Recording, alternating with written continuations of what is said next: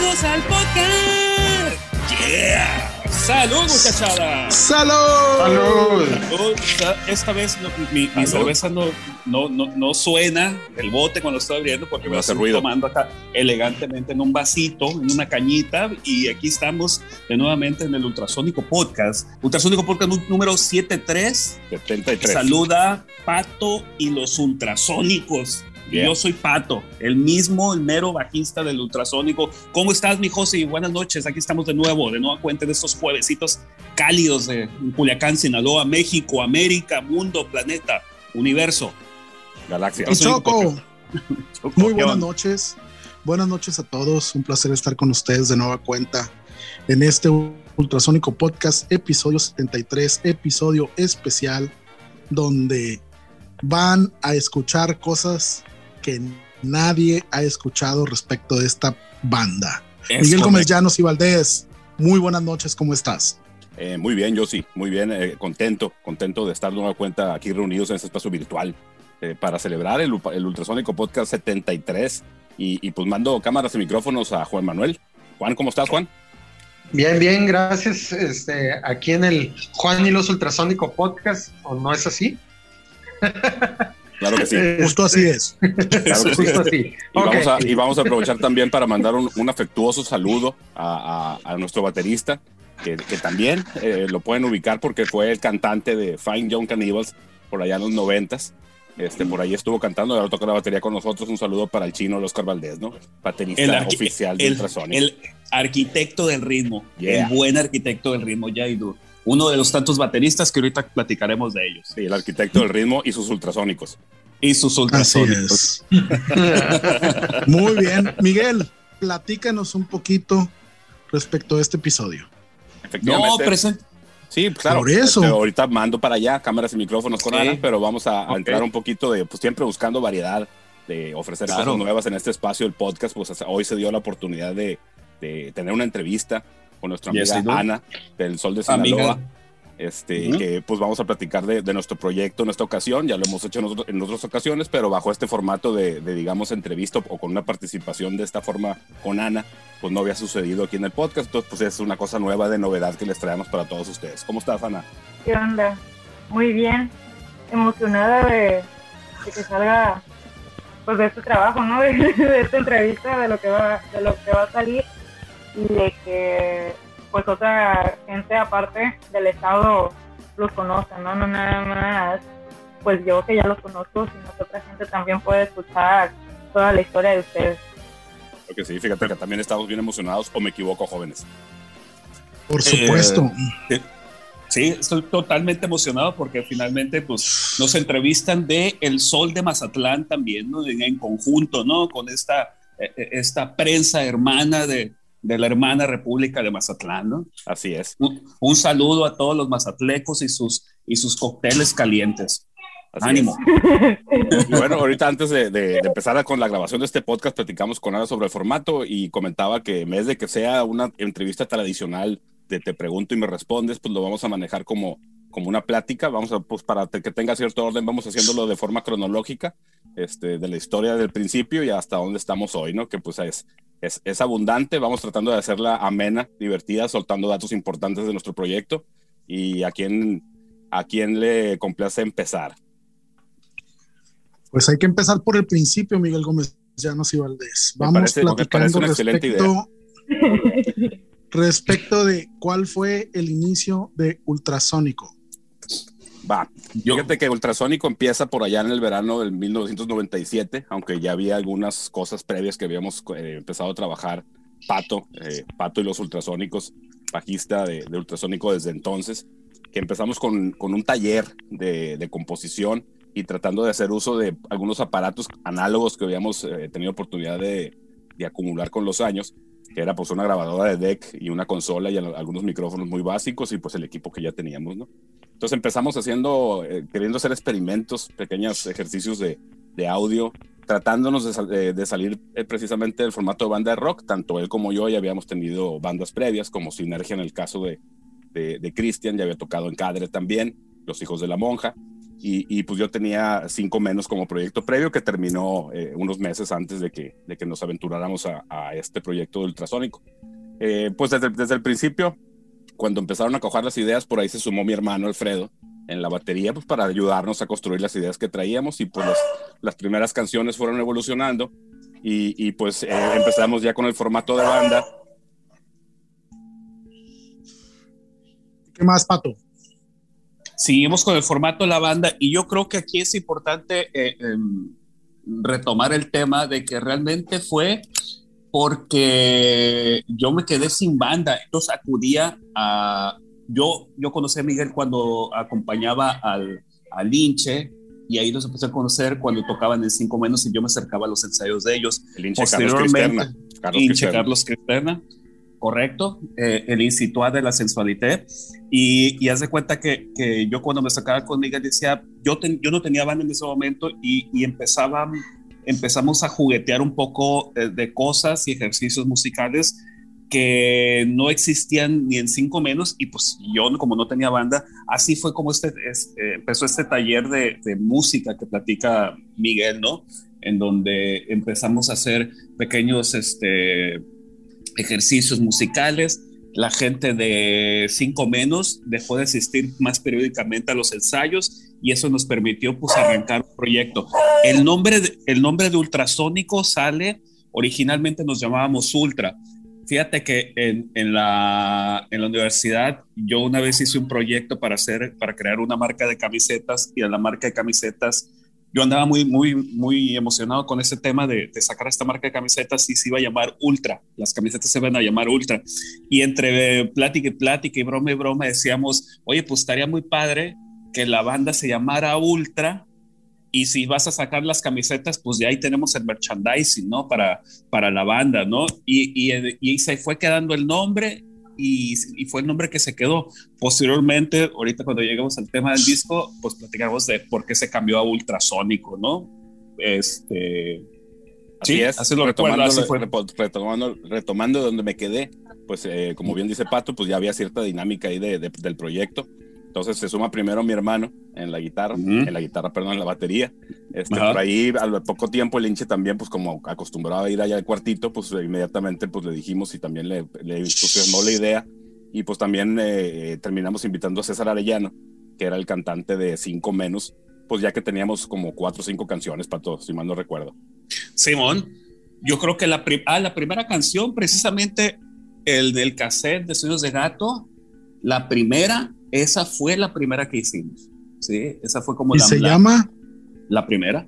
No, ¿se llama la primera? No, pues de hecho, eh, un tema recurrente aquí en la banda es que a veces el working title eh, es, más, es, más acostumbrado o lo identificamos de forma más fácil que una canción. La canción se llama Nunca Jamás ahí en el cassette, pero incluso cuando tocábamos en el, en el tracklist, venía como la primera, ¿no? Así era como la ubicábamos inmediatamente para que no hubiera confusiones. Y, efectivamente, las de. Eh, eh, César, cuando se suma al proyecto, pues eh, algo que él, planteó de inicio y que pues, nos motivó y, nos movió de cierta forma importante era que vamos grabando, ¿no? No vamos a, hacer otra banda como las que tuvimos previamente, donde no pasaban gran cosa, digo, tocábamos mucho y todo, pero pues no pasábamos de ahí. Entonces vamos grabando y pues siempre se, se, constituyó como una meta siempre bien presente para el proyecto, entonces ensayábamos mucho, ensayábamos pues prácticamente este, todos los días si se podía, este, muchos los sábados y todo el tema y pues la banda se armó bien, ¿no? Entonces las primeras tocadas que tuvimos, pues sí se notó la diferencia, sobre todo porque por allá, por el 97, 98, todavía nos tocó eh, tocar con bandas que ya habíamos tocado, tanto yo como Cinco Menos, como el Pato con, con Cadre o con los Hijos de la Monja, y pues era como, como un refresh y sí lo sentimos así, porque la música traía otro enfoque, sí nos como, como que sí logramos desprendernos de lo que habíamos hecho previamente, traíamos una, eh, no, no, no, no, lo puedo negar y no tiene ningún caso, de hecho se me hace importante, traíamos un drive muy importante por la naranja mecánica que estaba sucediendo eh, su disco y en buena medida partes, cosas del estilo, pues las adaptamos nosotros en la medida de que lo pudimos hacer y que nos gustaba y que funcionaba para la idea que traíamos, pero el drive sí obedecía mucho a ese eh, vibe 70s y, y, y, algunas cosas más modernas que usó la naranja mecánica en su primer disco. Nosotros eh, incorporamos cosas electrónicas, pero únicamente en el disco. En vivo, en vivo no lo logramos reproducir pero bueno, me brinqué, me brinqué la parte del, del, disco, ¿no? El disco lo terminamos grabando por ahí en el 99 en el estudio de, de, de, los estudios Jiménez, JC, que todavía existen ahí por el mercadito.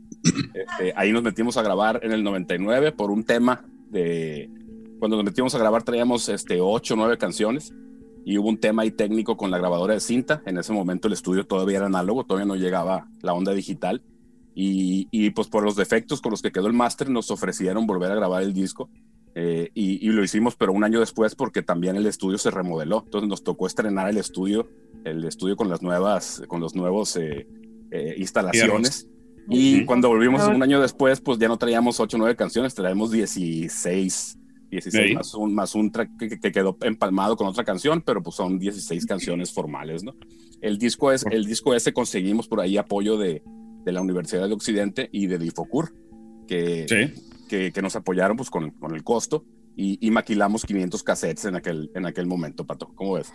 Como dato de trivia, quiero platicar que el apoyo tanto de la Universidad de Occidente como de, como de la UDO, la, Universidad de Occidente en ese momento como el de, de Difocuro, fue, fue de la, la, grabada y la maquila salía en 10 mil pesos y cada uno puso 5 mil pesos. Entonces, el, gran negociador de todo este fue el, el gran negociador de esto fue el, César Arellano, ¿no? Que les planteó como de, se van a eh, eh, poder, eh, van a poder presumir esta, se van a poder colgar esta medallita de que apoyaron una banda de rock de Culiacán por solo 5 mil pesos, ¿no? Y creo que por ahí tenemos la carta, ¿no? Donde se, solicita el, el, apoyo, ¿no? Sí, tenemos el um, presupuesto del estudio hecho máquina de escribir. Es correcto. Como, como otro dato de trivia, eh, nos enteramos la semana pasada con nuestros amigos de Osmosis que según nosotros nos habían invitado nosotros como la primer, primer banda de rock que grababa ahí en el JC. O pues no nos invitaron, nosotros lo buscamos. Exactamente. Y, este, y, resultó que no, que ellos anteriormente, eh, unos años antes, ya habían estado ahí eh, grabando algunas pistas, ¿no? Otro dato de esa grabación es que se mandaron maquilar estos 500 discos y en el trayecto de los discos, cuando los mandan, los, los, cassettes, cuando los mandan de, de Monterrey o la Ciudad de México, se hacen perdedizos, se los roban y tuvieron que volver a, a, maquilar los 500 cassettes y son con los que ya eh, contamos nosotros. Pero hace unos meses apareció alguien en las redes sociales donde contaba que compró uno de los cassettes en una tienda de discos de los mismos del estudio ahí en, en, el mercadito, ¿no? Entonces estamos especulando de que esos 500 primeros cassettes sí llegaron y alguien los escondió, alguien los, los enterró en algún lugar y los acaba de... En una, en una boda del tiempo, una boda, de, boda del tiempo. En una boda del tiempo. Era, para que, era para que los escucharan como eran antes y ahora, pues. Exactamente. Fíjate que hablando un poquito del disco, pues venía de, de, de muchas canciones que fueron eh, pues parte del primer ejercicio del primer año del 97 y otras que hicimos en ese año que nos tardamos en volver a grabar el disco, ¿no? Entonces pues tiene ahí diferentes sabores, ¿no? Por ejemplo, traemos música muy pesada, muy pesada, con distorsiones, con, con, con gritos y todo el tema, muy en la onda de, de la música alternativa de los noventas y traemos música disco, traemos música de elevador y unos experimentos que, que hicimos yo y Pato eh, en base a samples que, que el Bruce Torrescano, ingeniero del, del, estudio en aquel entonces, nos ayudó a pegar en la cinta este, los pedacitos que queríamos usar para la canción y le grabamos cosas encima y traemos Bruce, experimentos. Bruce ganador de un Grammy, ¿no? ¿Te acuerdas que algo se ganó de un Grammy hace unos años? Pues no, creo que no fue un Grammy, pero era un premio de la música porque él es un, reconocido ingeniero de que, que, trabaja mucho allá en Estados Unidos con los grupos este, norteños. Pero fue junto, fue junto con, con Marco Vinicio, ¿no? Que él ganó, que, juntos tenían como un proyecto y que sí se ganaban un Grammy, pero por estar grabando y editando música clásica. ¿Ah, sí? Ah, hace como unos, sí, hace, como unos ciny años o cuatro años. No, esto del Bruce fue mucho antes. Yo todavía me lo encontré pues, a principios del 2010 y lo saludé y, y, pues traía esa, esa, noticia y pues por ahí luego nos enteramos ya en medios y todo el tema, ¿no? De que el ingeniero que nos grabó nuestro primer disco, este, pues por ahí estaba haciendo cosas importantes en otro género, pero pues con el talento de, de que, que, que, aportó en su momento con nosotros, ¿no? En el estudio. Y, y por ahí, pues, esa parte, dime, dime, Ana, dime. No, no, sí, yo ahorita te pregunto. Ah, te decía, pues, como traíamos un, un, un estilo bien variado de, de, de música, pues eso nos, ayudó, nos ayudaba mucho a que los shows fueran muy dinámicos, ¿no? Había temas muy ruidosos y había unos temas más ambientales, más, más, tranquilos, tranquilos. Y, y, eso nos dimos cuenta que funcionaba muy bien para, para los shows en vivo y que sí hacía diferencia, ¿no? Inclusive en aquel entonces, pues cuando los cinco menos y eso no nos preocupábamos por, por vestirnos de ninguna forma, salvo que algunos detallitos. Y acá, en ultrasónico, y acá en ultrasónico sí, nos, ah, sí, sí, buscábamos algún tema eh, de, pues, de vestirnos de alguna forma que, que, nos distinguieran, ¿no? Entonces, pues eh, fue junto con Pegado de que logramos es que grabar en, en, en, en los, los, primeros dos años de vida del proyecto y las presentaciones pues cada vez las hacíamos mejor en todos los sentidos, ¿no? En, lo musical y pues también buscamos hacer un show por ahí de, de movernos, de hacer cosas eh, en conjunto, digo, no coreografías propiamente, pero sí algunas, algunos detalles en cada pedazos de las canciones, como aquel que hacíamos así con la de con la solapa mix, Pato, si te acuerdas. Ah, es correcto, es correcto. sí, había, había un, un, un, momento etéreo dentro de la interpretación de, de solapa mix. Así es. De hecho, pues conservamos, conservamos varias cosas de, del proyecto inicial de, que traíamos Pato y yo del taller musical. Por ejemplo, una canción que eh, finalmente se llamó Solapa Mix nada más. Originalmente se llamaba eh, Zapato de Plataforma pelo afro y solapa mix. Y es una canción de música disco, ¿no? Es correcto, es correcto. Afirma, afirma, afirma. Bien creativos para los nombres. cuando empezaron con. cuando sacaron el, el, cassette a la vez, ya fue un cassette. Cuando sacaron su, su, primer trabajo, su primer proyecto musical, vamos a ponerle así, para no sentirnos tan, tan mal todos este, la respuesta de, pues, del público, ¿cómo fue? O sea, ¿cómo fue la respuesta? En ese entonces, cuando ustedes empezaron, pues, era cuando el rock aquí en Culiacán todavía estaba como sonando mucho, ¿no? Eh, pero la respuesta del público, ¿cómo fue al momento de, de escucharlos? Porque básicamente ustedes empezaron haciendo un experimento, pues así de, a ver, a ver si pega. Y empezaron a hacerlo. Entonces, la, cómo respondió el público al momento de que sacaron su primer proyecto, cómo lo, lo recibieron más bien y cómo, cómo era la, pues sí, también el recibimiento del público en, los, en el show, en cada show que se, que se aventaban. Claro, fíjate que cuando tuvimos la oportunidad, como, como Difocur apoyó el, económicamente el cassette, fueron productores ejecutivos, eh, tuvimos la oportunidad de presentar el disco en un festival de rock que fue, si mal no recuerdo, el del 99, que era cuando sucedía en diciembre, y, tuvimos oportunidad de presentarlo junto con una banda de Tijuana, eh, Nona de Lichas, si te acuerdas, Pato, que ellos ya traían pues, su trayectoria más importante, y pues las, las eh, tuvimos oportunidad que se publicara prácticamente en todos los periódicos, que en aquel entonces pues era lo que había, ¿no? No había redes sociales, no había eh, internet todavía, entonces pues salir en los periódicos era, era una cosa que con lo que se lograba gran impacto. Eh, en, esa, en esa ocasión no logramos tocar dentro del festival, pero nos, nos, las ingeniamos para tocar en el Moon como un evento post tocada del Ágora y ahí estuvo lleno, tuvimos este, interacción ahí con, con algunas personas que todavía era cuando el festival venía gente de fuera, que estaba más movido en ese, en ese, en ese aspecto. Y, y, pues siempre, siempre llamó la atención el hecho de tener una grabación, ¿no? Porque pues no te voy a decir que era imposible ni, ni, difícil porque pues lo hicimos, pero en aquel momento sí era una cosa que representaba un trabajo importante, eh, pues no, no, no, solo, no solo hacerlo, sino pues costearlo, ¿no? Empezando por ahí, que siempre yo creo que es lo que detiene algunos proyectos. Y, y tuvimos esa oportunidad, como también lo apoyaba la UDO, este, estuvo por acá eh, eh, un, una persona, no recuerdo su nombre, de Radio Lince de los Bochis. Se llevó una bola de cassettes y los iba a regalar por allá. Y ahí, ahí sí no le seguimos la huella mucho, no supimos realmente qué pasó pero sí nos entrevistó, pues grabó la entrevista y, por ahí supimos que la transmitieron en, en Radio Lince. Y, y realmente lo, que pasó en, en, los 2000 pues eh, fue como bien efímero para nosotros porque luego ya no, no me acuerdo exactamente bien qué pasó, pero como que dejó de haber tocadas en Difocur porque ya estaba el festival.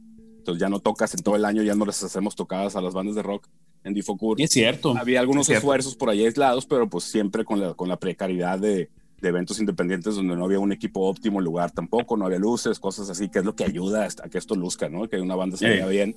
Es, sigue siendo un negocio de percepción este tema, ¿no? Entonces, por ahí el, el, el, cassette pues, tuvo una gran importancia, yo creo que en mayor medida para nosotros, y, y realmente no sentimos que haya tenido un impacto muy importante para afuera. Eh, pues lo voy a decir así de, eh, rapidito, nomás para que no se oiga muy, muy venenoso el tema, pero pues también estamos en Culiacán y cuando una banda hace algo así, en vez de que haya respuesta positiva, es todo lo contrario, ¿no? Entonces vinieron, críticas muy feas, este, cosas muy, muy eh, a rajar, digamos, y, y, de gente que conocías, ¿no? Que eso fue lo, lo, lo que sabe un poco peor, pero pues nosotros sabíamos que el disco tenía sus detalles, era el primer disco, nuestra primera experiencia de estudio, pero consideramos que la calidad era lo suficientemente buena para sacarlo y realmente no había, no había vuelta de hoja ni forma de hacerse para atrás, porque pues ya lo habíamos grabado, ya estaba apagado y ya salió, ¿no? Entonces no, de hecho nunca lo consideramos, lo digo nada más este, como un dato de trivia, como bien dice Pato. Pato. Oye, ¿qué te parece si vamos con un tema de este disco? Claro. Ok. Eh, um, yo creo que uno de los temas puede ser... de, novedad y que fue, de hecho, bueno, ahorita qué bueno que lo dijiste porque me acordé de algo, que tuvo, eh, tuvo ese tema tuvo muy buena recepción y de hecho se, se notó mucho que ese tema era más nuevo que todos los demás, ¿no? Que es la, la balacera, un tema que, que, nos tocó, que nos costó algo de trabajo construir por, por cómo por cómo era, porque no era realmente nada parecido a lo que veníamos haciendo, sí representó retos tanto al momento de, montarla en los ensayos como al momento de grabarla. De hecho, llegamos al estudio con media letra, la terminamos eh, construyendo ahí. Y, bueno, vamos a escuchar la balacera. Va, te creo, güey, la balacera del disco Sueños de Gato de Ultrasónico. Ánimo, te creo, güey,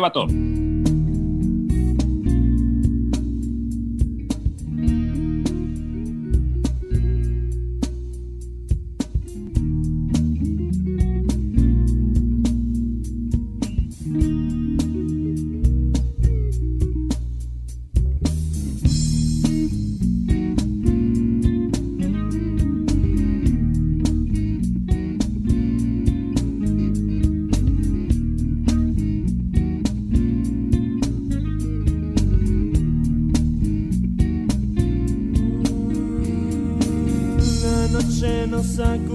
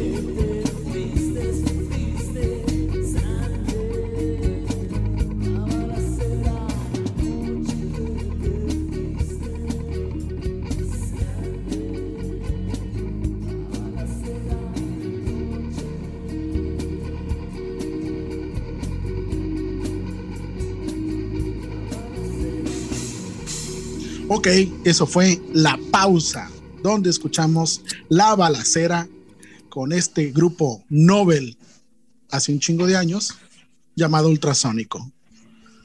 Miguel, la balacera, platícanos un poco de este tema. Ya nos comentaste que fue un tema que en aquel entonces fue novedoso construirlo, montarlo, grabarlo y por supuesto ejecutarlo en vivo. Los recuerdos que tengo de esta canción es eh, que es una canción distinta para lo que se hacía en aquel entonces. Así es. Fíjate que en el disco, el disco Sueños de Gato, hay un par de temas, tres, que tienen una letra que hace mucha alusión a Culiacán, ¿no? Y en algunos aspectos negativos como la violencia, pero no tratados de forma directa.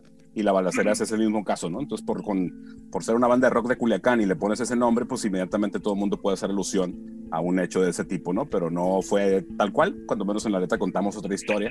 Y pues el, el coro por ahí habla de la balacera, pero en un contexto totalmente diferente a lo que se acostumbra cuando cuando eres de Culiacán y alguien escucha que eres de Culiacán y hablas de balazos, ¿no? ¿Eh? Muy bien. Y pasado este, este hype del cassette Sueños de Gato, a ver perros, ¿quién más grabó en cassette? Pocos pueden decirlo. Pasado el hype del Sueños de Gato, Ultrasónico entra en una etapa a fuerza de no existir tantas tocadas como en un inicio se, se fueron sucediendo. Entra en una etapa de, de montar su propio estudio de grabación con todas las limitaciones que por supuesto había en aquel entonces, eh, experimentar con el manejo de los, de los aparatos, de las computadoras, de las tarjetas de sonido, etcétera, etcétera, de registrar el sonido. Y en esta etapa de experimentación suceden cambios. ¿Qué cambios se dan, Miguel? Así es, este, aunado a las pausas, estas, a, las, a, a que las escenas como que se estancó que nada más sucedían cosas con el rock en Culiacán cuando se acercaban los festivales.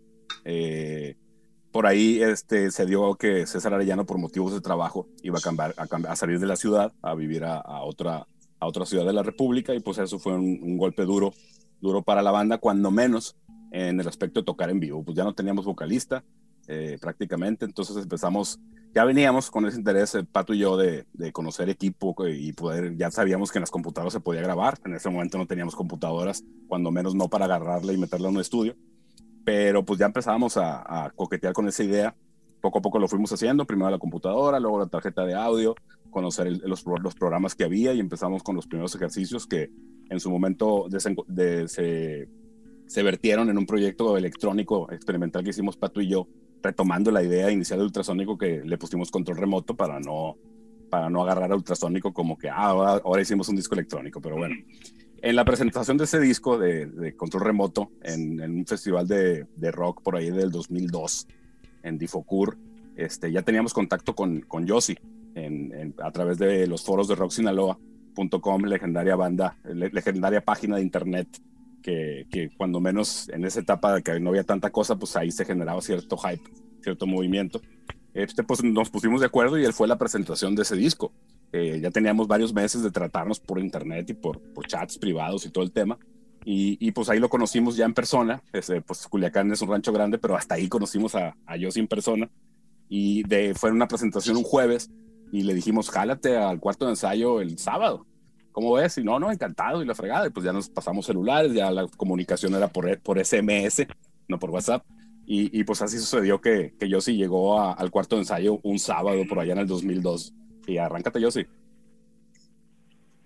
Y no me pudieron correr. Sí, fue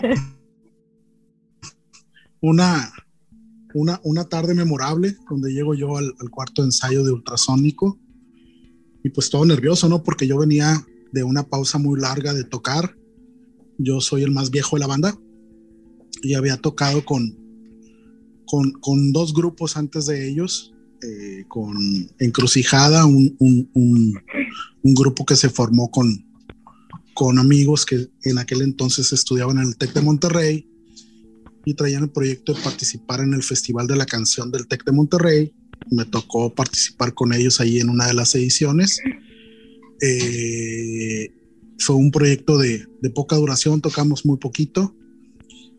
Y después de eso estuve yo varios años con, grandes amigos, con padres míos incluso, eh, los tres, de ellos, además de mí, que formamos la legendaria Sopitas con Huevo, que era un, un grupo que se dedicaba a tocar rock de todo tipo, covers y rolas propias, ¿no? Pero, pero Entonces, un saludo. ¿Quiénes eran Sopitas con Huevo, yo sé? Sopitas con Huevo eran mis compadres Juan Carlos Gamboa, eh, Roberto el Chivo Hayes y Gerardo el Seco Ament, que el Seco Ament estuvo como miembro fundador de Fuga de Goya, por cierto, y con quien me une una amistad de muchísimos años, ¿no? Entonces, eh, tocábamos, tocábamos, eh, pues donde se podía, tocábamos en clips, tocábamos en la cochera, que era lo que había en aquel entonces, ¿no? La, la, la, cuestión de la supuesta escena del rock en, en, Culiacán estaba un poco fragmentada, estaba un poco dispersa. Empezaban a haber bandas eh, que querían retomar esta situación del rock y fue cuando se genera todo el boom que se da en Culiacán con las bandas de rock en los 90 igual por cuestiones de trabajo y de la vida, que me casé y todo eso, pues eh, Sopitas con Huevos se desintegra y yo dejo de tocar ocho años en una banda hasta que me encuentro con el foro Rock Sinaloa donde contacto a estos locos y empezamos a coincidir en muchas opiniones en, en, en cuestiones de ver de la misma manera la música, las influencias y todo eso.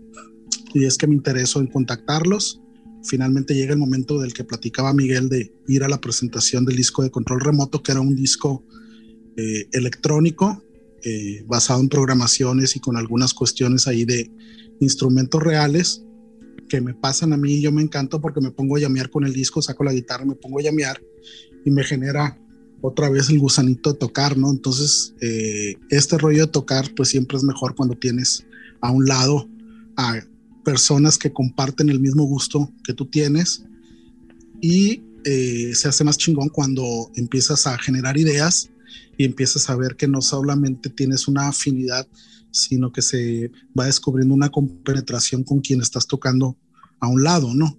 Entonces llego yo ultrasónico, eh, saco la guitarra, me pongo a tocar ahí. En esos días, eh, el hinche, Carlos Cristerna, anuncia que se va a vivir fuera del país y me ofrecen quedarme como, como guitarrista de la banda, para mi sorpresa, puesto que no era el, el, el, objetivo, ¿no? Ingresar a la banda, sino más bien tener donde echar el jam y cotorrearle un rato y todo eso, pues yo siempre soy muy respetuoso de las situaciones internas de cada grupo. Y finalmente me piden que me quede y me quedo pues encantado la vida y a partir de ahí Ultrasónico pues siempre ha sido mi casa, ¿no? Siempre ha sido el lugar donde puedo expresarme. Y me acuerdo que al poco tiempo de estar llamando con ellos, de estar llamando ideas, no había cantantes, César ya se había ido, Pinche también se había ido, estábamos Alfredo, Miguel, Pato y yo. Y empezábamos a, a jugar con ideas musicales hasta que un día dicen, bueno, pues vamos grabando esto y yo pues veía las fotos de, de, ellos en, en, internet que compartían en los foros y pues la foto es muy engañosa, ¿no? Tú veías una cosa así, pues bastante pro, bastante completo, con equipo, con cosas y, y ángulos. Viste las, fotos del estudio. Pues, la, la, sí, cuando el primer disco del estudio pues. dije, entonces me dicen, pues vamos a grabar y yo pues en chingar la guitarra me la quito, me la descuelgo, guardo todo y la pongo en el estuche y pues vámonos pues al estudio. Y no, cabrón, pues aquí es donde grabamos, aquí es donde hacemos todo. Y yo, ¿qué? Aquí, sí, aquí. Para, para mí, que soy otra generación, era incomprensible en aquel entonces porque solamente lo leías en revistas especializadas, el rollo del home studio, ¿no? Entonces, el home studio, la verdad es que si tú analizas qué es lo que se requiere, pues la verdad es que no se requiere mucho para montar un home studio. La bronca es saberlo manejar. Entonces, no, estos ahorita, ahorita menos, se ocupan menos cosas todavía. Así es. Entonces, estos locos ya dominaban un poco la cuestión del registro sonoro en el, en el home studio y empezamos a grabar lo que se convirtió el disco de, de Algo, que es un disco experimental de la banda, grabado en 2004, Miguel. 2004 producido completamente por, por Ultrasónico y por, por nuestro estudio, que es Pelota de Playa Records, que es la casa que nos, que nos recibe cuando queremos grabar algo. Y nos dedicamos una, a pregunta. Una pregunta antes de que siga, porque se me va a ir. Entonces, así nació Pelota de Playa Records, o sea, así nació, así fue como lo empezaron. Así es, Pelota de Playa Records nace a partir de la inquietud de generar un registro de todas las ideas musicales que se van eh, dando al momento de estar reunidos, el momento de estar llameando. El jam es una improvisación donde van quedando cosas que te van gustando, cosas que no te van gustando, cosas que puedes utilizar para hacer una canción o no. Entonces, eh, cuando se empiezan a amalgamar las ideas y a generarse temas musicales, es cuando se decide iniciar la grabación de lo que se convirtió en algo. Este disco donde yo empiezo a, a participar ya en forma totalmente activa con ellos. Y es un disco que nos llevó bastante tiempo porque a la par de que se empezaba a registrar el sonido, también te tenías que meter a fuerza de todas las carencias posibles a la cuestión de la producción del propio disco, ¿no? Entonces, era una cuestión solamente de, enfocar baterías en registrar el sonido lo mejor posible para tener un buen material con el que empezar a trabajar ya en cuestiones de mezcla, en cuestión de masterización, en cuestión de ajuste de niveles, en cuestión de inserción de otros elementos. Y es un disco que se generó eh, a base de programaciones en computadoras que hacían Miguel sobre todo y Pato en algunos tracks donde metíamos nuestros propios instrumentos, ¿no? Pero la base fue la improvisación total. Lo único que estaba era una programación que obvio nunca iba a cambiar, pero el elemento humano lo aportaba el, instrumentista que participaba en la grabación del track, ¿no? Entonces, al no tener una línea preconcebida de qué era lo que ibas a tocar, en muchas ocasiones se generaba un ejercicio de mucha libertad porque podías proponer lo que a ti te pareciera de acuerdo a la ejecución que tú querías registrar. Y este disco nos da la pauta eh, como banda para empezar a conocernos mejor. En aquel entonces, al no tener vocalista, la mayoría de esos tracks del algo son tracks instrumentales. Solamente hay uno, bueno, hay dos. Eh, Libre, que es una canción donde en una de las vacaciones del propio César Arellano lo jalamos para que grabara voz en este tema. Y eh, una canción que ya habían grabado Miguel y, Cristian, el pato, que se llamaba... Trachelas. ¿Cómo se llamaba Miguel? La canción esta de no, no era tres chelas, era una canción donde ah, el pato hace una voz así. Dos enigmas, ah, esa, ya, dos enigmas, así es. Esa fue de los cuando empezamos a grabar y esa nos salió bien y la terminamos metiendo al disco sin que fuera parte del proceso de ese disco, ¿no?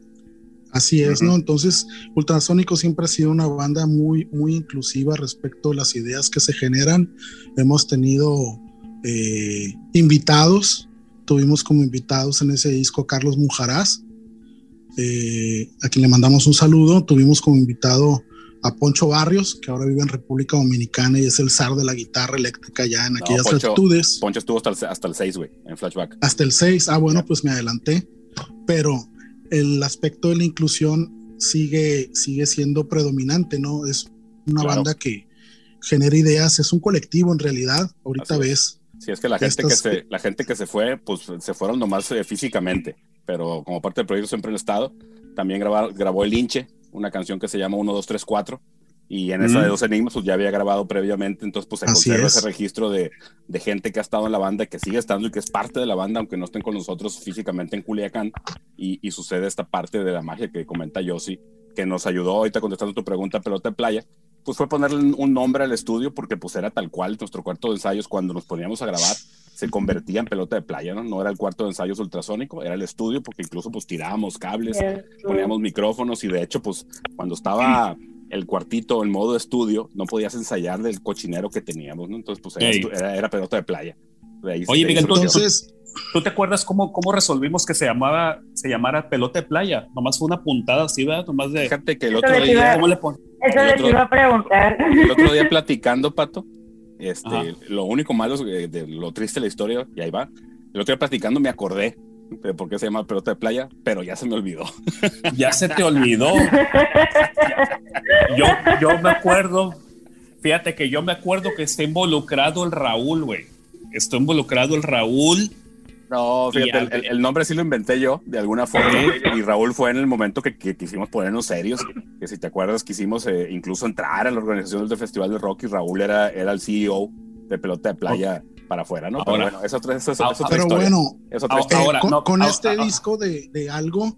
Espérame, espérame, espérame, espérame, Miguel, pero creo que también había un tema de, había una canción que decía, pelota de playa. Eh, pues, pues a lo mejor había, que había una, decimos nosotros. No, güey. Sí, había un, había un fue una tontera, fue una tontera como Era una tontera, era una tontera, pero era como como acostumbramos sacar sacar ideas y pues, pues el, fonéticamente suena chilo.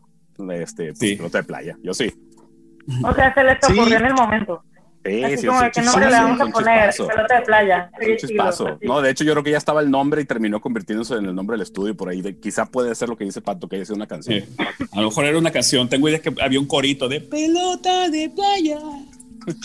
Sí, y, y, y, para finalizar con esta parte del algo, sucede algo muy curioso.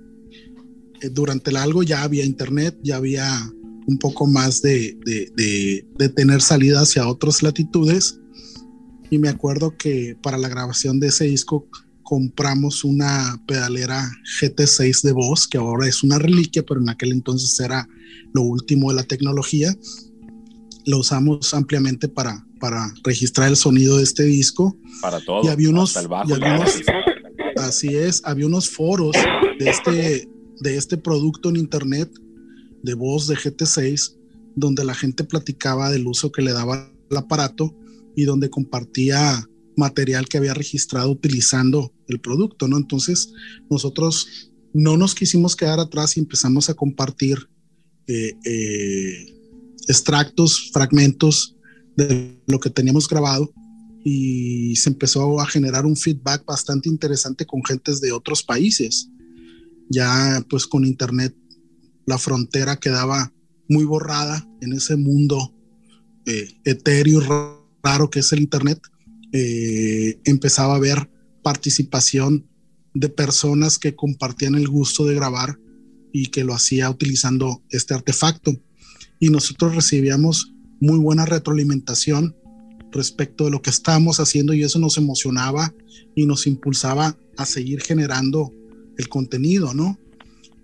Eh, me acuerdo que después de que finalmente pudimos concluir la grabación y la, la producción de este disco, en una de las tardes llegó Juan Manuel Vidal al cuarto ensayo de ultrasónico, a quien conocíamos también por el, foro de Rock Sinaloa.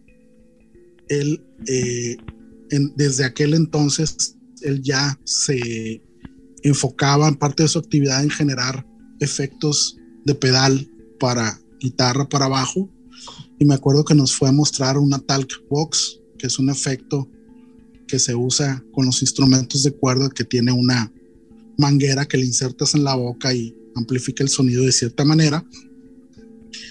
Y Juan llegó y eh, me acuerdo que llegó con Jesús y, y esta tarde pues ya platicando con él de viva voz ya no a través de una computadora por medio de un foro internet, empezamos a encontrar afinidades con él y empezó a ir, así como yo empezó a ir, empezó a ir y, y, pues de repente pues hay que jalarlo, tiene buenas ideas. Déjame hacer un input ahí. Fíjate que ya grabando Sueños de Gato, pues teníamos este tema de que con la GT6 que platica yo, sí teníamos una buena forma de meter los instrumentos a la, a la consola, que era una consola análoga, que de ahí pasaba una, a una tarjeta digital y ya metíamos el audio de la computadora, ¿no? Entonces, eh, a través de los foros, viendo lo que hacía Juan, yo le pregunté que si había construido algún preamp, que eso pues es un aparato que te ayuda a que la señal sea un poquito más, tenga más definiciones, tenga mejor ganancia, este tono y todo ese tema, y que nos pudiera ayudar a, a, lograr eh, mejores grabaciones. Entonces así se invitó a Juan, de la misma forma,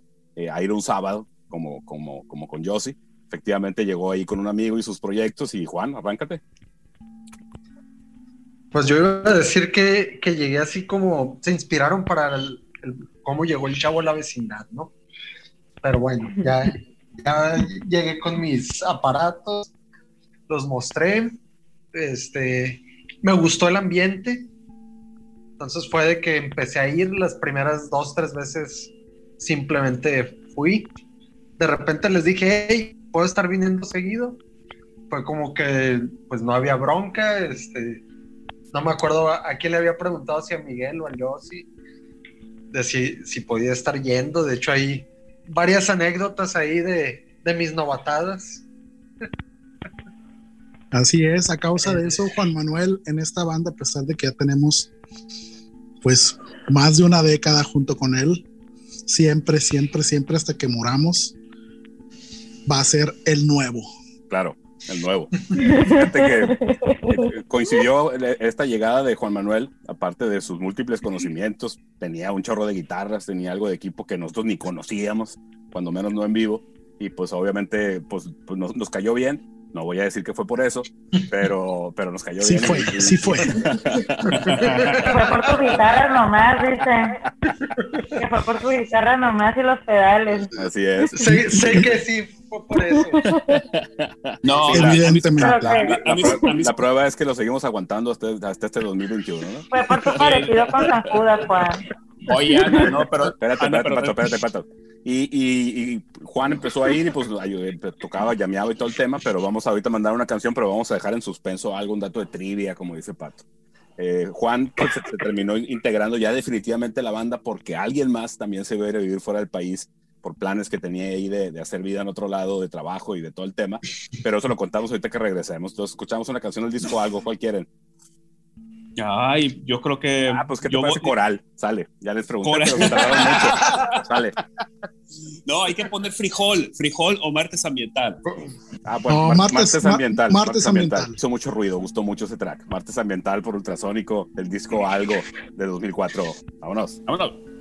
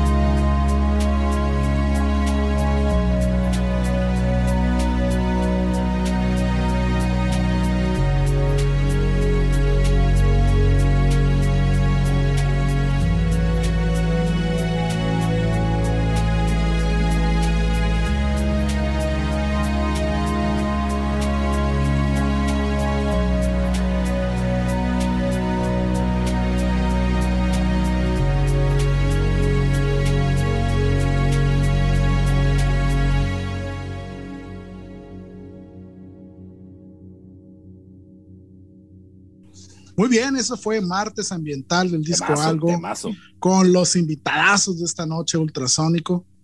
Eh, Miguel, después de algo, en- entramos en el oscuro mundo de la producción ya de canciones más en forma con nuestro disco 6. Sí, déjame soltar, el, eh, déjanos soltar el, el dato de trivia de qué integrante de Ultrasónico Ah. se iba a ir.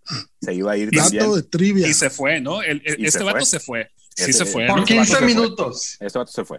15 minutos. Pues fíjate que cuando ya llega Juan, pues estuvo tocando por ahí, pues nos hacíamos bola para tocar. Este Juan, pues tenía la ventaja que tocaba los teclados y pues ese era un elemento que no teníamos y pues, pues, lo sumamos en ese aspecto. Y después, este, dato de trivia, el, el integrante ultrasónico que anunció que se iba fuera del país también, pues fue eh, eh, Pato y sus ultrasónicos. Nos dice, me voy a ir a Estados Unidos con mi amiguín especial, que es eh, Me Carlos siguiendo. Cristerna, este, buscando hacer un proyecto de trabajo y todo el tema. ¿Estuviste fuera, que Pato, un año? No, seis meses. Tuve Ah, bien caray. poquito. Lo que te Sí. duró el permiso de turista. Ay, eso, eso. Antes de Pues fíjate que, se que- me venciera para, para Fíjate, atrás. que, fíjate que, que se sintió como, como, como que duró más, no sé si te acuerdas. Claro, Yo sí de ese claro. aspecto. Y Juan se Sí, empezó, empezó a tocar el bajo fueron- con ideas que ya teníamos y pues era mi hermano en la batería, Juan en el bajo, este, yo sí en la guitarra, yo en la, en, en la guitarra también y empecé a querer cantar pues a falta de vocalista, ¿no? Entonces de ahí nos, nos fuimos al disco 6, que te lo platico rapidito. Eh, se llama 6 porque tiene seis canciones donde cuatro son en inglés y dos en español, con estructuras este, tradicionales, digamos, de una banda de rock. Eh, algunas canciones eh, movidas, algunas canciones lentas. Incorporamos una canción con piano, composición de Juan, en ese, en ese disco que el primero que le tocó grabar, pues ya debutó como compositor y arreglista y todo el tema.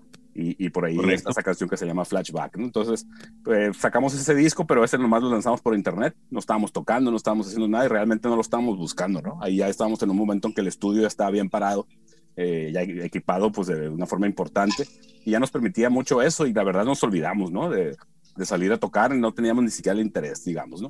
Y, y Este, del cual también hay un documentalito chiquito, ¿no? Hay un documental. En YouTube, en el canal oficial de Ultrasónico, Ultrasónico Band, en YouTube, está el documental del disco 6 que registró eh, nuestro bajista, El Pato, que bueno, Correcto. para ese disco pues obviamente ya había regresado, ¿no? Entonces Es por ahí fue cuando se convirtió este Ultrasónico en una rondalla donde tenemos 32 guitarristas, donde tres de esos guitarristas pues somos el Yossi, el Juan y yo, y de ahí nos aventamos, ¿no? Entonces seguimos tocando y para long, long story short, eh, Juan empezó con una inquietud de, oye, pues vamos tocando, vamos, quiero tocar con esta banda, y el Juan pues tenemos ahí un, una brecha generacional importante, entonces el, el drive de Juan de tocar en vivo pues era importante y nos movía a nosotros, ¿no? Entonces el nuevo venía a enseñarnos a los viejos que había que hacer las cosas, ¿no? Entonces por ahí, este, tocamos en un festival de rock en el 2013, este, todavía tocando la batería mi hermano, de hecho ya, ya había dejado el proyecto, pero pues surgió esa oportunidad, teníamos el disco grabado, el disco 6, que fue el que presentamos para ese,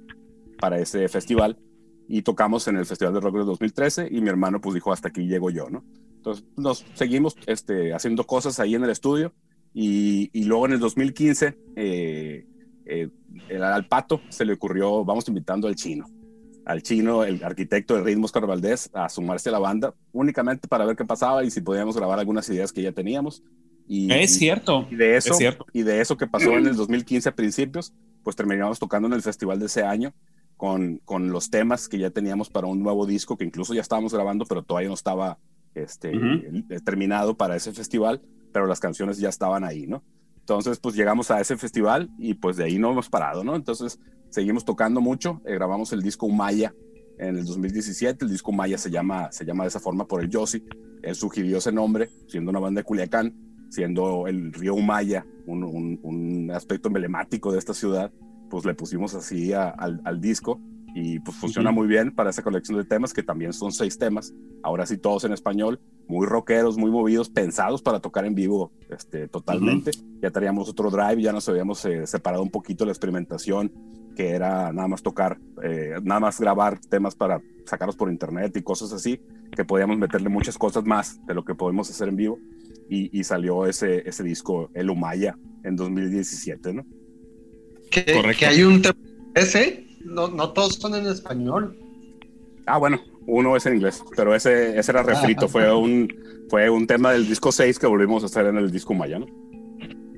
Es correcto. Ah, Ese, es- ese es Sundays. Las canciones, las, las rolas, todas son de ustedes, ¿verdad? Todas son inéditas. Todas son Totalmente. Sí, sí, sí. hicimos un cover una ocasión para un proyecto de un tributo a Gustavo Cerati para una estación de radio por internet de, de difusión nacional que se llamaba Escape, no, Escape Radio era los de Perú.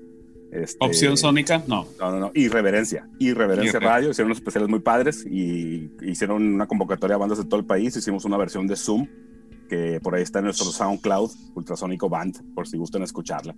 Y pues con ese drive del 2015 llegamos al 2017 ya con el disco de Umaya grabado. Y, Juan seguía con su inquietud de que, hay que tocar, hay que tocar.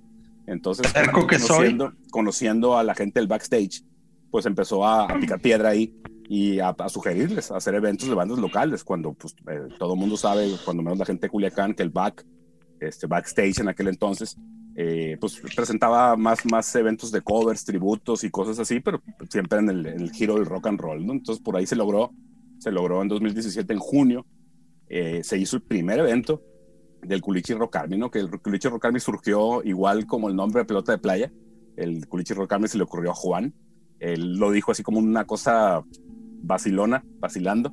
Y Pato lo tomó inmediatamente y dijo, sí, así se va a llamar el movimiento, ¿no? Este, y se le puso nombre, empezamos a construir lo que era el esquema de Culichi Rock Army, que eran eh, noches con tres bandas locales tocando media hora cada una, con un espacio de 10, 15 minutos entre ellas para construir una buena experiencia para quien pudiera ir, ¿no? Y para nuestra sorpresa, pues la convocatoria que hizo Juan cuando él tenía su escuela de música, donde tenía mucho contacto con músicos, jaló a otras bandas que ni siquiera conocíamos y se sumaron a, este proyecto y pues funcionó dos años, la Culichi Rock Army 2017, 2018, 2019 todavía, este, con, con, muy buenos resultados, tocadas los miércoles, con muy buena asistencia, con las bandas se pusieron las pilas, hubo bandas que presentaron videos, correcto, bandas que, que estrenaban sencillos y cosas así, ya con un cambio de chip importante que eso se trataba del Culichi Rock Army, ¿no? Entonces, sí. Eh, por ahí funcionó, había planes bien interesantes para, para retomarlo en el 2020, pero pues se nos vino el tema de la pandemia y, hacemos una pausilla ahí para lo que ustedes quieran decir. Adelante. Sí, fíjate, yo creo que este ejercicio del Culiche Rock Army ha sido algo muy importante que va a tardar varios años en ser justipreciado por quienes hemos participado de él, puesto que en ese entonces, cuando Juan tiene la iniciativa de generar este tipo de presentaciones y se convoca a las bandas y se hacen las juntas con los representantes de las bandas, al principio había mucha incredulidad, ¿no? Eh, bueno, estos, estos tipos, ¿qué es lo que quieren? ¿Por qué están convocando? ¿De qué se trata? Etcétera, etcétera. Entonces se generó un esquema que ya lo platicó Miguel, tres bandas, media hora, en una noche, en, en un lugar adecuado, más que adecuado para, para tocar rock con toda la infraestructura necesaria, con, con, con, la comodidad de estar en un lugar apropiado, con aire acondicionado, estar cheleando a gusto, etcétera, etcétera. Y para sorpresa de todo mundo, bandas incluidas, tuvo un jalón bastante fuerte con el público, ¿no? Al grado de que se logró la participación de muchas, muchas bandas nobles y veteranas, como el caso de nosotros, en este esquema que fue generando un, voz bastante interesante. Ya lo dijo Miguel, se presentaron discos, sencillos, videos, eh, vino gente de fuera a escuchar las bandas, vinieron bandas de fuera, se generó una sinergia ahí para presentar a bandas del, colectivo del Culiche Rock Army en ciudades como Los Mochis y Mazatlán, Culiacán, pues obvio, es nuestra casa, ni se diga, eh, tuvimos entrevistas para Televisión Nacional respecto de este movimiento. Eh, en Twitter se generó un rollo ahí bastante interesante con el Culiche Rock. Intentamos compartir el proyecto con, con otras ciudades, con chavos de otras ciudades que les llamó la atención el esquema. Tratamos de explicarlo y replicarlo. Ya no supimos si se hizo de la misma manera en otros lados pero había mucho interés de bandas de fuera de venir a tocar, ¿no? Y sí vinieron bandas de fuera a tocar, pero no, no, no sucedió como, como se hubiera querido, ¿no? Porque pues al ser bandas eh, independientes, la cuestión de ya los traslados, viáticos, estancias, pues tenían que correr a cargo de las bandas y eso hacía un poco más difícil. Pero sí hubo bandas que vinieron, eh, bandas también que se fueron a intentar eh, tener suerte en otros lados y estuvimos dándole este proyecto del Culiche Rock Army prácticamente hasta que nos paró la pandemia, ¿no? Ahora, este esfuerzo del Culiche Rock Army también eh, generó un semillero de bandas para otro tipo de proyectos como el Onda Emergente, que era un festival local cuya última edición estuvo eh, contemplando a bandas, a las bandas más, más constantes, vamos a decirlo así, eh, del propio Culiche Rock y, la tocada que se generó eh, la última del Onda Emergente, pues fue un éxito, ¿no? Ya desde que no pones bolsa y te queda algo de ganancia, pues está más que bien. lo que demostró que las cosas se pueden hacer incluso sin el apoyo de las instituciones de gobierno, que ellos ya tienen sus programas, tienen sus políticas públicas que van aplicando conforme son las pautas de cada administración estatal o municipal. Y nosotros en nuestro caso nos enfocamos más en generar un público, que era uno de los hashtags que teníamos para el Culture Carmi, generando público, generando escena, para que las bandas tuvieran lugar digno para presentarse y además se llevaran parte de la taquilla de esa noche, ¿no? Sí, esa, parte fue bien importante porque pues logramos ahí que bandas bien, bien jóvenes, este, chavos muy jóvenes, este, pues cobraran por tocar, ¿no? Y eso, eso fue bien importante. Este, pues me voy a brincar para lo que voy a decir, pues al podcast, que ahorita le explicamos la logística, pero pues hemos tenido la, satisfacción que bandas que han estado aquí en el podcast e incluso los dueños del backstage, este, Osvaldo y Mario, un saludo para ellos, eh, que vieron el movimiento pues importante, ¿no? Incluso para ellos pues, fue una cosa que, un parteaguas, digamos.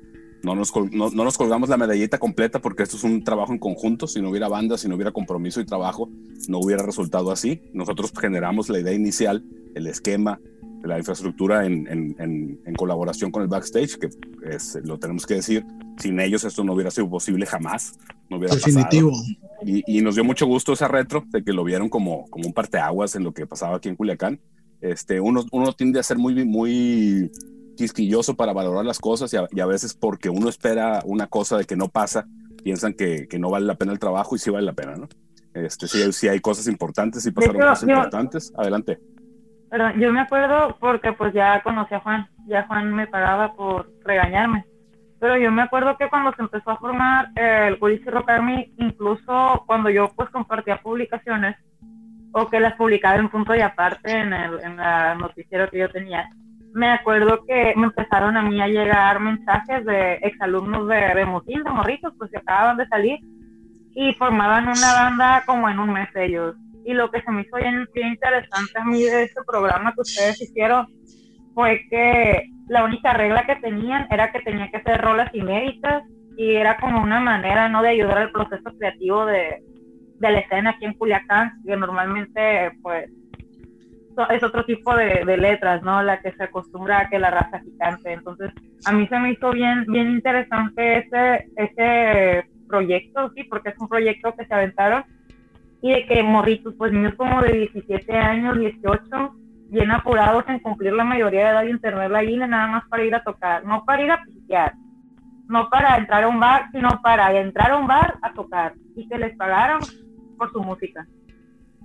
Por supuesto. Así es, de eh, hecho, esta este, cuestión del... Ajá. Adelante. Esta cuestión del culiche rock army generó una perspectiva que no se tenía, que no existía en aquel entonces, que era tocar en un lugar digno, no a nivel de piso como muchas veces eh, muchas de las bandas de la ciudad lo han hecho, lo hemos hecho, y que además eh, la gente pagara por entrar, escucharte y además te llevaras parte de la taquilla, ¿no? La tercera parte de la taquilla que se repartía en las tres bandas, que era un acuerdo más que generoso del, backstage, del back, que entendieron a la perfección de qué se trataba este rollo y que más allá de la cuestión de la taquilla, más allá de la cuestión de hacer, de, pertenecer al colectivo, le fue dando a las bandas que le dieron la seriedad al proyecto pautas que no tenían. Eh, el hecho de tocar regularmente siempre es bueno para cualquier banda. Miente quien diga que no quiere tocar, todos queremos tocar todas las veces posibles, eh, y al existir un orden, un, un, un, un rol. Así es, un rol de, tocadas con los acuerdos de todo mundo, compartiendo equipo, compartiendo esfuerzos, se fue haciendo esto bastante grande, ¿no? Tuvimos noches donde estaba hasta el tronco, el, el, backstage. El miércoles. Y, y había bandas donde no tocaban casi, tocaban muy poquito y ahí se fueron generando otro tipo de situaciones, se fueron generando porque lo vimos, eh, cambios en los sonidos de las bandas, gente con más tabla arriba del escenario, ya te preparabas porque sabías que te ibas a ir a pegar en la torre con otras dos bandas que también iban a darlo todo esa noche que eran tus compañeros de cartel de esa noche, y eso generaba algo muy, muy, muy especial, ¿no? Porque además de conocer a los integrantes de las bandas y de conocer su trabajo, eh, tú mismo tenías que esforzarte por, por dar una buena presentación, ¿no? Entonces era un poco así como el, el orgullo propio de presentar un trabajo bien hecho. Y eso creo que es algo que a la ciudad le falta, ¿no? Lugares donde tener este tipo de presentaciones. Eh, aquí en Culiacán muchas bandas traen el rollo de, de que si no te apoyan las instituciones culturales, las instituciones de gobierno, pues no se puede hacer nada. Y yo, eh, con todo respeto, difiero de la posición, ¿no? Yo pienso que eh, las cosas tienes que empezar a hacerlas tú mismo. Hay manera de hacer las cosas. No todo el mundo está dispuesto a trabajar recuerdo que había entre los parámetros del esquema del culicho un rollo tan simple como compartir el flyer de la tocada. Y había bandas que no compartían, siendo honestos, ¿no? Entonces, tú empezabas a ver cómo se iba cribando desde, desde el inicio de tener eh, prácticamente, no sé, 50 bandas que querían tocar y le dabas cabida a todas y todas tocaban y de repente pues no, no asumían el, compromiso que se debe tener con la propia banda de uno. El compromiso básico. Así es, darle, darle la pauta publicitaria. Lo más sencillo es compartir un, un, flyer en tus redes sociales, invitar gente, llevar gente a que te vea tocar, llevar gente a que se quede a ver a las otras bandas. Y sí se empezaba a dar entre la gente el rollo de, oye, yo los vi la otra vez, pero también vi esta banda que me gustó y cuando vuelven a tocar y quiero volverlos a ver y cuando los vuelvan a programar, etcétera, etcétera. Entonces, este tipo de situaciones entre bandas y entre el propio público eh, no existía, pues porque era una cuestión bastante novedosa, porque no ibas a un bar a ver eh, una banda a tocar covers, que las bandas de covers tienen todo nuestro respeto, es un trabajo bastante complicado el que tienen, pero al ser bandas independientes con material propio era otra la perspectiva, pues, y generarle un público a una banda que nadie conoce es algo sumamente complicado que solamente la constancia te la va dando. Claro, la constancia y, el trabajo en equipo, porque obviamente el esquema este de, tener tres bandas era sumar al público de esas tres bandas para que conocieran a las demás bandas y si identificamos ese tema de que había gente que, que, era, que era amigos, digamos, de una banda y volvían otro día que no tocaba esa banda porque le había gustado otra banda que había tocado ese día con ellos y se empezó a generar este, esta interacción, digamos, y, y, siempre resultó bien interesante. Entonces, ahorita aprovechando antes de terminar con la Culichi Rocarmi, de darle todo el crédito a Juan Manuel, él se pegaba a las friegas de hacer la logística en WhatsApp, o sea, bendita tecnología. Este, podías este, coordinar las tocadas de la gente que iba a tocar ese día por WhatsApp. El Juan siempre fue bien exigente con tiempos, con disciplina, con coordinar quién lleva qué, porque a veces en el backstage no, no, estaba disponible el equipo completo y cosas así. Y ahí sí, este, Juan, como se lo dije la última vez que tocamos en el backstage, a huevo, Juan. Buen trabajo, güey, porque en buena medida, te digo, nosotros somos los extrovertidos y los que hacemos este, Gracias. Mucha, mucha pachanga de este movimiento, nos colgamos las medallas, pero el de la medalla eres tú, ¿no? Igual también Pato, porque él hacía toda la, todo el aspecto gráfico para redes sociales, siempre se aplicó muy bien. Hubo una temporada que hacía flyers en conjunto de las bandas y un flyer para cada banda para que, para que lo compartieran en sus redes de forma personalizada, digamos, que empezamos a notar que a lo mejor les hacía ruido compartir flyers donde, no donde venían otras bandas, una actitud que no entendemos porque pues siempre, siempre esto, esto, esto es arte convertido en un espectáculo, pero siempre es importante tratar de mover las cosas en equipo y jalar, jalar agua a tu molino en la medida de lo posible y en buena lid, ¿no? No, no de una forma negativa, que eso sí lo logramos quitar en la culichi rocármica una tendencia en el rock culichi de, de, mucho veneno, ¿no? De mucha envidia, de mucha crítica de mala leche de la gente que hace algo, de gente que no hacía nada, ¿no? Eso, eso, eso lo, lo, sí lo logramos quitar, como bien dice Yossi, con bandas de muchas generaciones. Este, por ahí nos dio mucho gusto cuando entrevistamos a Vicio en el Ultrasónico Podcast, que el Garza estaba viviendo en Monterrey trabajando y empezó a ver que esto pasaba y dijo, me tengo que regresar a Culiacán y tengo que tocar ahí, está bien chilo esa chingadera, ¿no? Entonces, ese, ese tipo de cositas, ya en el podcast, que ahorita te entramos a ese tema, pues nos dieron, nos, nos dieron una, una, satisfacción importante porque pues, se, se ve que, que, de una u otra forma y por diferentes actores el trabajo se reconoce y, y, tuvo un impacto, ¿no? Que yo creo que es lo importante, esperemos que con todo este tema de la pausa de la pandemia todavía continúe de alguna forma esta, este impulso, esta tendencia y, que hayamos logrado cambiar el chip un poquito, ¿no? Y, y, pues retomando ahorita lo que nos pedía Sana que platicáramos, pues a raíz de la pandemia, este, nosotros teníamos este podcast, el Ultrasónico Podcast desde el 2009, que lo inventamos para platicar de todos los tracks que, que hicimos para nuestro disco 6. Hicimos un track por track, nos dimos cuenta que nos salía bien, que era un ejercicio chilo, lo hacíamos en, en, en confianza, en el estudio donde ensayamos, con unas cervezas y hacíamos el podcast y pues al, terminar de reseñar ese disco, pues dijimos, vamos siguiéndole. Entonces el podcast sobrevivió 2009, 2010, 2011, 12, 13, y de ahí hubo una gran pausa donde hacemos un podcast al año, quizá, este, hasta que ahora en la pandemia, pues con este tema del Zoom, que todos conocimos por otros temas de trabajo, de escuela, este, dijimos, pues se puede hacer aquí, ¿no? Entonces eh, retomamos el podcast en, en, julio del 2020, cuando la pandemia pues estaba en, en, un, en una etapa de las más delicadas, invitando a las bandas, sobre todo porque nosotros como Ultrasónico nos quedamos a la mitad, bueno, ni a la mitad, a, un cuarto de la grabación de un nuevo disco que se llamaría, que se va a llamar Solar, ya con algún, algo de material grabado.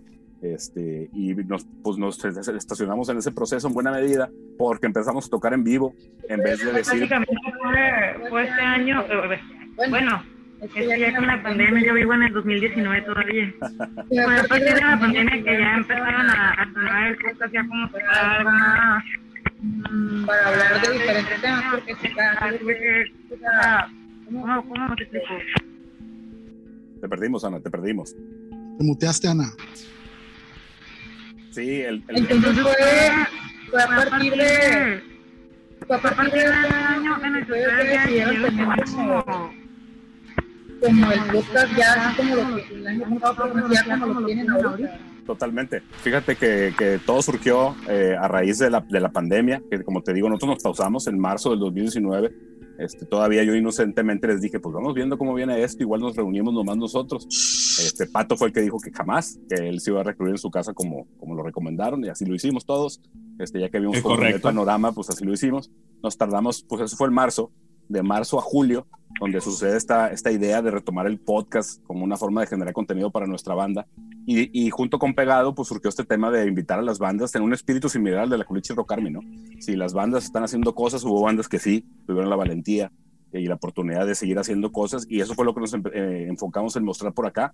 Bandas que, como los Calavera, que por ahí estuvieron sacando videos, incluso grabaron un video en la pandemia ahí en Culiacán, un video que les quedó muy bien este, y otras bandas que estaban grabando. Hubo bandas que, que, ah, ok, ok. No, pues todo bien acá, ¿no? Póngale ahí alguien en el chat. ok, tú síguete.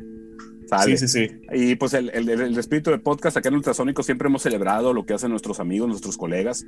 Hay episodios donde realmente entrevistamos amigos y otros y, eh, se ha dado también por Juan o por cualquiera de nosotros de que podemos invitar a alguna banda a que hable de su proyecto en nuestro espacio y a tocar algo de su música. Siendo un podcast de audio, pues no podemos tocar un video ni mucho menos, pero, pero así ha sucedido y pues ya vamos por, bueno, teníamos eh, alrededor de diez y tantos episodios del Ultrasónico Podcast únicamente con nosotros y a partir del episodio este, 20 creo, este, todos han sido con bandas y los intercalamos con algunos temas de nosotros y hay cosas bien rescatables, ¿no? Y a, nosotros nos hace importantes el tema de, de, que las bandas vengan en nuestro espacio a platicar de cosas, por, por, es un ganar-ganar, ¿no? Así lo platicamos con ellos, es nosotros generamos un podcast, generamos contenido para nuestro proyecto y hablamos de tu música y invitamos a la gente que escucha nuestro proyecto a que hablen, a que conozcan tu banda, ¿no? Entonces, eh, yo creo que no tiene pierde y, y a la, en, la medida que lo hemos venido haciendo, pues cada vez nos sale el mejor y, y hemos tenido también muy buena retro, ¿no? Y, y las estadísticas este, pues tienen que el podcast pues, se escucha no solo en México, ¿no? Se, escucha en Estados Unidos, en Alaska, en Latinoamérica, en Europa, algunos eh, números por ahí perdidos porque están está en todas las plataformas digitales, ¿no? Entonces, señores, con el podcast, sus impresiones. No, eso, eso, por ejemplo, lo de los números, algo que la gente no, no, no sabe, este, tenemos esta plataforma en podcast con y, esta plataforma nos arroja algunos de los, números de, las escuchas. Y el otro día que andábamos de mitoteros viendo de dónde nos escuchaban, no, no sé si me acuerdo que había lugares como Irlanda, ¿no? Como Londres, como eh, había este, había un país ahí raro, Uzbekistán no sé qué, que dices, güey, ¿quién está escuchando allá? Pero el José bien dijo, ¿no? No sé si el José o Miguel eh, dijo como de, ah, no, seguramente es alguien que está aprendiendo español y nos ha de haber escuchado como para escuchar a, alguien hablando español. Se espera que realmente... Es, español norteño, rockero, ruidoso. Exactamente, ¿no? supiera, supiera que realmente no hablamos tan bien el español, ¿no? Sí, pero yo quiero, yo quiero puntualizar algo respecto a este ejercicio del podcast del ultrasónico en la pandemia. Digo, a fuerza de tratar de generar contenido y de tratar de, de seguir en contacto con los propios miembros de la banda, después de que se decide invitar a las, a las bandas amigas a que platiquen de su proyecto, que nos cuenten su historia, esta cuestión de las entrevistas con las bandas se fue convirtiendo, en mi opinión, en un ejercicio sumamente importante porque se va dando un registro de las bandas de rock en Culiacán. Hemos tenido muchísimas bandas invitadas eh, donde se han contado cosas que eh, de otra manera es imposible que te enteres, pues. Y esta cuestión de conocer la parte íntima de las bandas, bandas que han tenido una preponderancia fuerte, bandas como la Malverde Blues Experience, como los Ergo Zoom, como Naranja Mecánica, etcétera, etcétera, donde cuentan la historia de cómo fue que eh, se fueron dando las cosas con sus proyectos, las tocadas que tuvieron, la gente que conocieron, los lugares donde se presentaron, las grabaciones de sus discos, las producciones, las broncas internas, todo esto, si no lo escuchas de la voz del integrante, es imposible que te enteres, ¿no? Entonces, el rescate de la historia del rock en Culiacán, en parte, en parte, en una pequeña parte, pero parte importante a final de cuentas, se da en el Ultrasónico Podcast con las entrevistas a estas bandas, que es un proyecto que nosotros en definitiva pretendemos continuar como se pretende continuar con el proyecto de la Culiche Rock Army, ya que la situación sanitaria del mundo lo permita, porque todos, todos coincidimos en que queremos regresar a tocar. Hay gente que lo ha hecho, hay gente que se ha presentado. Nosotros hemos decidido esperarnos. Tenemos este disco de Solar eh, en el horno que tenemos que retomar, lo queremos retomar para concluirlo, cosa que lo vamos a hacer pues en la primera oportunidad que se pueda y además de eso seguir generando contenido, ¿no? Y seguir presentándonos.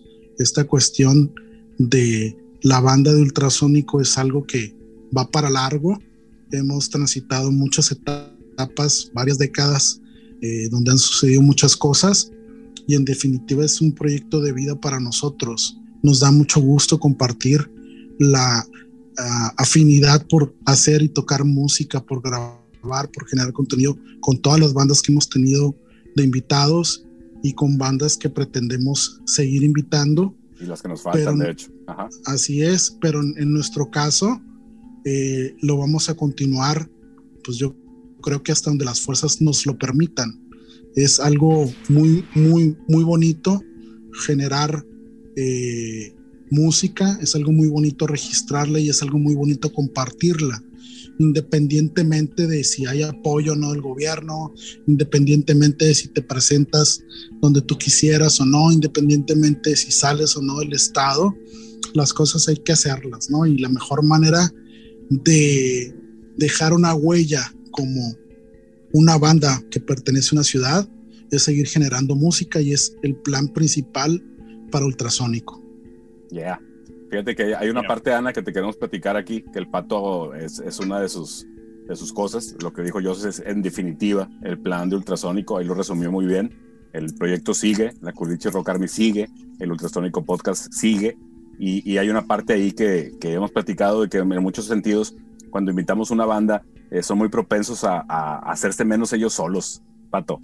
Sí, sí, sí, esa parte está interesante porque uno ve su proyecto de manera interna distinto a como lo ve la gente externa, ¿no? Por más que tú eh, y, y, aquí pasa en ultrasónico, ¿no? Que nosotros escuchamos mucho nuestras canciones y decimos, puta, esta rola está muy perra, esta rola no, me gusta y a lo mejor no produce el mismo efecto hacia afuera, ¿no? Y de, y, y de otro modo también sucede que rolas que no, nosotros no pensamos que son las, meramente buenas y resulta que son las más ponedoras, ¿no?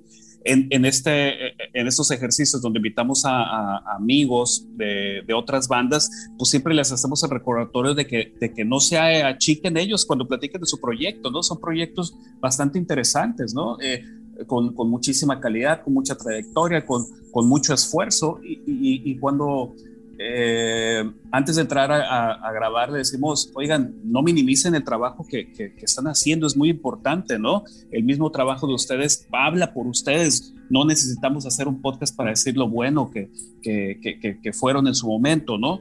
Pero pues vamos contando la historia desde dentro de, de, la misma banda. Y siempre resulta que en algún punto del podcast terminan diciendo una, una frasecita como de, bueno, la verdad es que no, pues ahí, ahí, ahí le hacíamos nada más a, la, a, a, a tocar, ¿no? o hacíamos como que tocábamos, o, o, la verdad yo nomás tocaba la batería así como pim pum pa, así como de no, cabrón, pues realmente hay esfuerzos extraordinarios en las bandas culichis, pues, ¿sí? Como para que vengas a minimizar el, el, el, mismo.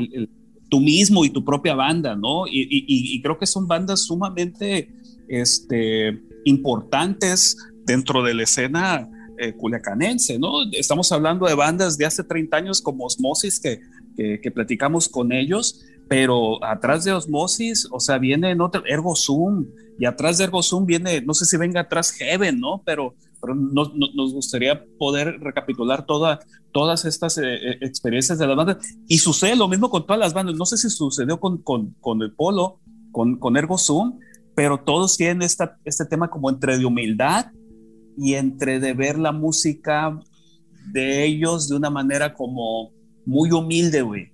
Sí, no ha habido, yo creo que no ha habido ninguna banda que, que diga, puta, güey, no, nos, aquí no la rifamos, nosotros éramos los reyes del rock and roll, claro ¿no? que sí, el Paco Pitch, bueno, el Paco, Pitch, el Paco Pitch nada más, ¿verdad? Es cierto, es el único, es correcto. Fíjate que yo creo que este, este tema es una cuestión del propio sincretismo del sinaloense, ¿no? Donde no se da cuenta eh, del gran talento que hay para, para generar música. Sinaloense es un ser musical, es un ser al que le gusta la música, obvio, sucede en, otros estados y en otros países, ni se diga, por supuesto, pero la propia escena del rock en Culiacán siempre ha sido una escena, desde mi perspectiva, un poco relegada, autorrelegada a veces, por el hecho de que no es la música predominante que se escucha en el estado pero esto no quiere decir que no haya talento, no quiere decir que no haya grandes ejecutantes, no quiere decir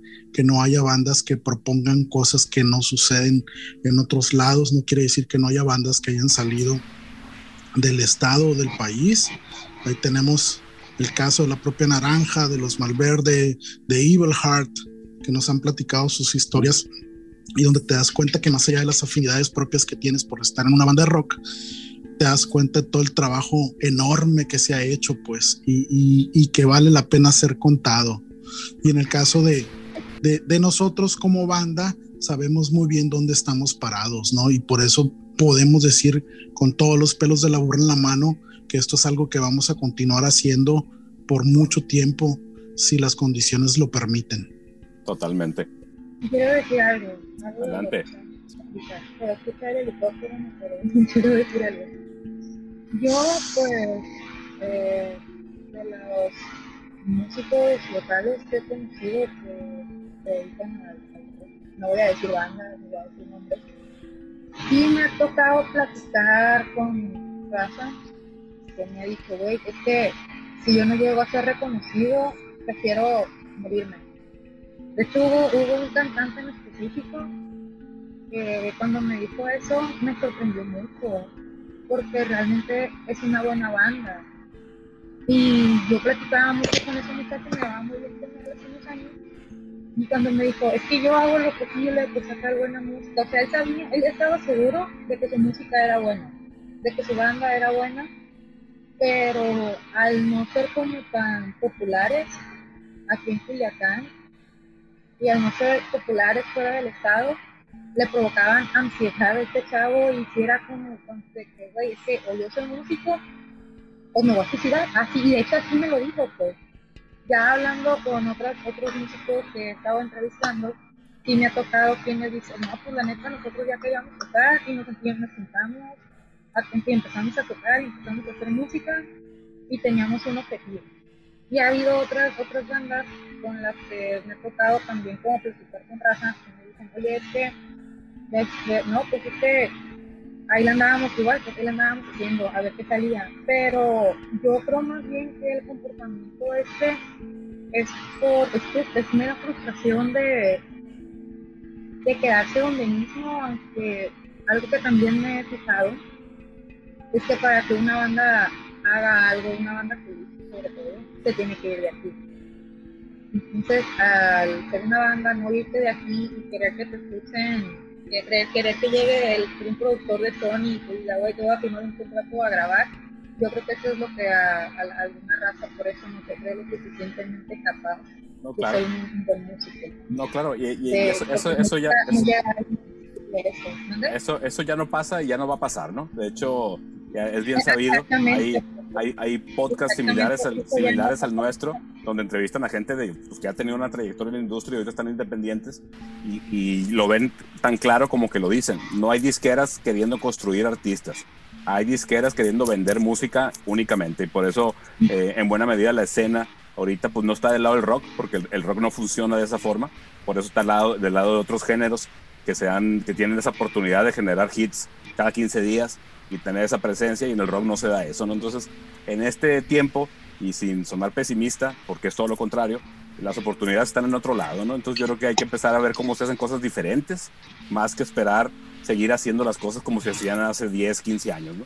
Y además, eh, la cuestión de la, de la frustración que puede generar una postura como la que comenta Sana, yo pienso que viene del hecho de no, no, no, no estar bien aterrizado con tu, con tu propio trabajo, pues finalmente uno hace música primero para uno mismo y después se comparte y el público es el que va a decir si le gusta lo que escucha o no.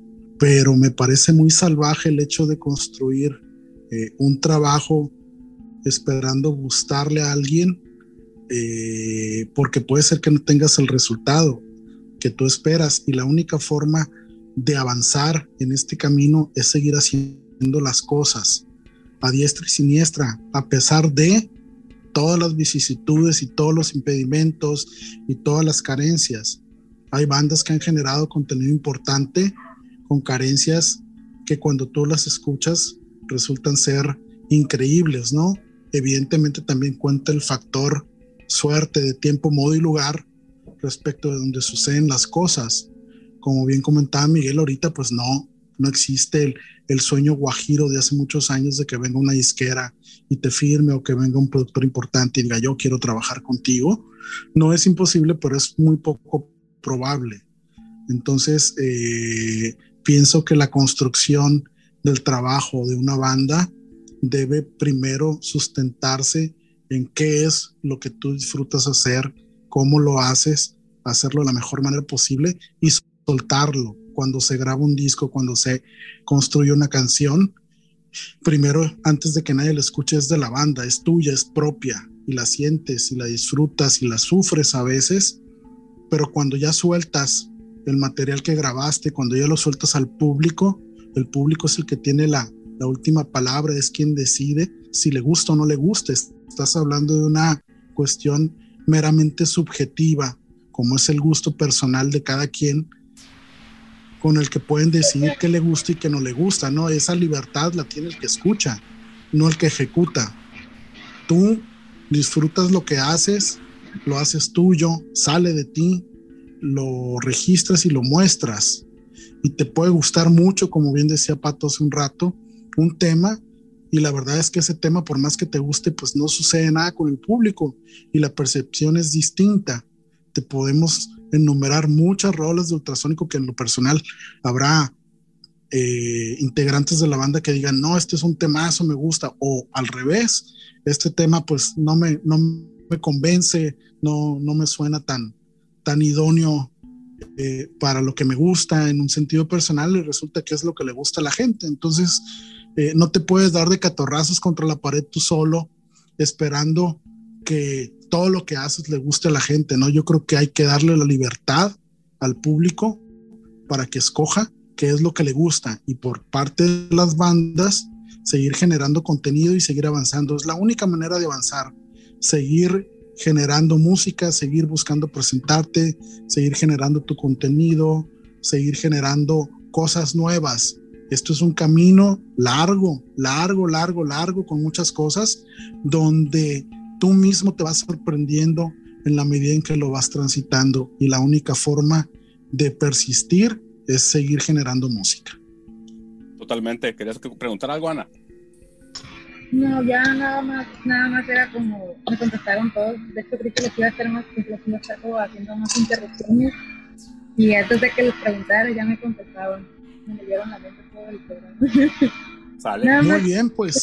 Adelante, adelante. ¿Dónde? Adelante.